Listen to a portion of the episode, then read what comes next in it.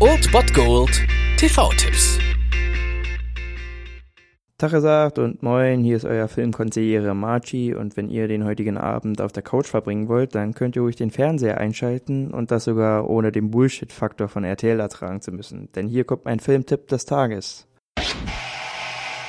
Wenn ihr den Wochenstart heute auf der Couch mit einem guten Film ausklingen lassen wollt, dann könnt ihr um 21.45 Uhr 1 Plus einschalten, denn dort läuft das Attentat auf Richard Nixon mit Sean Penn. Ein Film, der vollkommen zu Unrecht irgendwie untergegangen ist, denn Sean Penn legt ja eine absolut grandiose Leistung hin. Er spielt hier einen Mann, der am Rande des Abgrunds steht. Seine Ehe ist zerbrochen, sein Bruder hat sich von ihm abgewandt und er hat seinen Job verloren, hat einen neuen bekommen, der ihm aber ziemlich zu schaffen macht. Und die Schuld an all dem hat kein geringerer als Präsident Präsident Richard Nixon aus seiner Sicht. Und so plant dieser Mann, der sich selbst als Sandkorn in einer Gesellschaft sieht, die Ermordung des US-Präsidenten. Der ganze Film ist so ein bisschen angelegt wie Taxi Driver und kriegt das auch ganz gut hin. Natürlich kann man ihn nicht mit Taxi Driver vergleichen, weil das eine eigene Liga ist, aber er ist schon ziemlich gut und zeigt absolut beeindruckend den psychischen Verfall der Figur, die von Sean Penn verkörpert wird. Dieser legt ja also wirklich eine Weltklasse-Leistung hin und auch der Film ist ziemlich geil und ihr könnt ihn euch ruhig angucken.